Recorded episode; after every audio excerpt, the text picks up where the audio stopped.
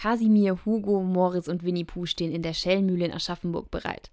Sie sind heute die Hauptdarsteller auf der Eselpilgertour. Dabei versuchen die Theologin Dr. Ursula Silber und Dorette Kleinschroth den Teilnehmern die Bibel näher zu bringen. Wir haben natürlich nur eine kleine Auswahl der vielen Geschichten, in denen Esel vorkommen in der Bibel. Die erste Geschichte, über die äh, wir reden, ist äh, der Prophet Biliam aus dem Buch Numeri, der ähm, seine Eselin schlägt, weil sie nämlich mehr sehen kann als er ähm, und die Eselin fängt dann an, mit ihm zu reden. Und Biliam, äh, da ist auch das Thema Segen und Fluch. Also versuche nicht zu fluchen, sondern Menschen zu segnen, auch die, mit denen ich es ein bisschen schwer habe. Erklärt die Rektorin des Aschaffenburger Martinushauses Ursula Silber. Diese Bibelstelle kommt direkt nachdem die Teilnehmer mit den vier Eseln den ersten Hügel erklommen haben. Dazu bekommen die Anwesenden grüne Segensbändchen. Doch die Bändchen sind nicht für sie selbst gedacht. Wen Sie am liebsten auf den Mond wünschen oder wem Sie irgendwas an den Hals wünschen möchten. Und dann überlegen Sie mal, ob Sie es schaffen, dem zu wünschen, dieser Person zu wünschen, es soll dir gut gehen. Mach deinen Weg. Ihren eigenen Weg gehen auch manchmal die vier Esel. Schließlich sind so ein paar frische grüne Grashalme verlockender als Spazierengehen oder stehen bleiben und Eselgeschichten hören. Die menschlichen Teilnehmer sind aus ganz unterschiedlichen Gründen dabei. Ich habe mich angemeldet mit meiner Freundin, weil ich habe es in der Zeitung gelesen und das Thema hat uns total gut gefallen, weil wir machen zusammen Familiengottesdienste und es sind genau unsere Themen, was wir mit den Kindern auch gemacht hatten. Wir haben bei uns in Seligenstadt zur Fastenzeit ganz viele Aktionen zum Thema Esel gehabt, weil der Esel ein Friedenstier ist. Und heute ist sozusagen der Abschluss.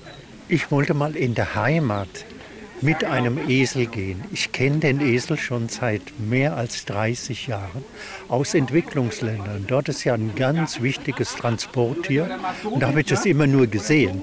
Jetzt wollte ich einfach mal das Gefühl haben, selbst mit einem Esel ein Stückchen zu gehen. Das habe ich jetzt schon gemacht und bin restlos begeistert. Und damit ist er nicht alleine. Total schön auf jeden Fall. Ähm ja, ist auch spannend, so einen Esel mal zu führen. Ähm, die sind ja doch sehr eigensinnig, haben total viel Kraft und ja, es hat auch so was Meditatives. Bis jetzt fand ich die Eselwanderung sehr schön. Es war toll, mit den Eseln zu laufen. Und was so schön ist, die Esel entschleunigen das Leben. Und natürlich haben die einen eigenen Kopf. Man muss halt gucken, wie man mit ihnen zurechtkommt. Das stimmt, denn immer wieder zieht einer der Esel zum Seitenstreifen oder legt einen Zahn zu, um möglichst nah bei seinem Kumpel zu sein.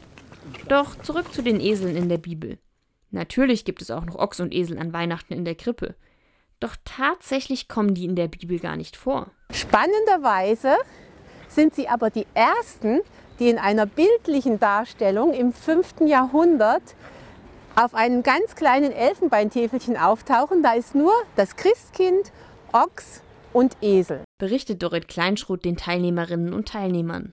Die bekannteste Bibelgeschichte mit einem Esel kommt dann zum Schluss der Tour die Geschichte vom Einzug nach Jerusalem, in der Jesus auf einem Esel in die Stadt reitet. Daraus leitet sich auch eine interessante Legende ab, berichtet Ursula Silber. Viele Esel, die weiß sind oder grau, die haben äh, am Nacken wie ein schwarzes Kreuz, also den schwarzen Altstrich, der über den Rücken läuft und dann geht quer noch über die Schulter ein schwarzer Strich. Und wenn man das von oben anguckt, sieht es aus wie ein Kreuz. Und die Legende sagt, weil ein Esel Jesus beim Einzug nach Jerusalem getragen hat, hin zu seinem Leiden und zu seinem Tod am Kreuz. Deswegen tragen jetzt alle Esel das Zeichen des Kreuzes auf ihrem Rücken als Ehrenzeichen, weil sie den Herrn tragen durften.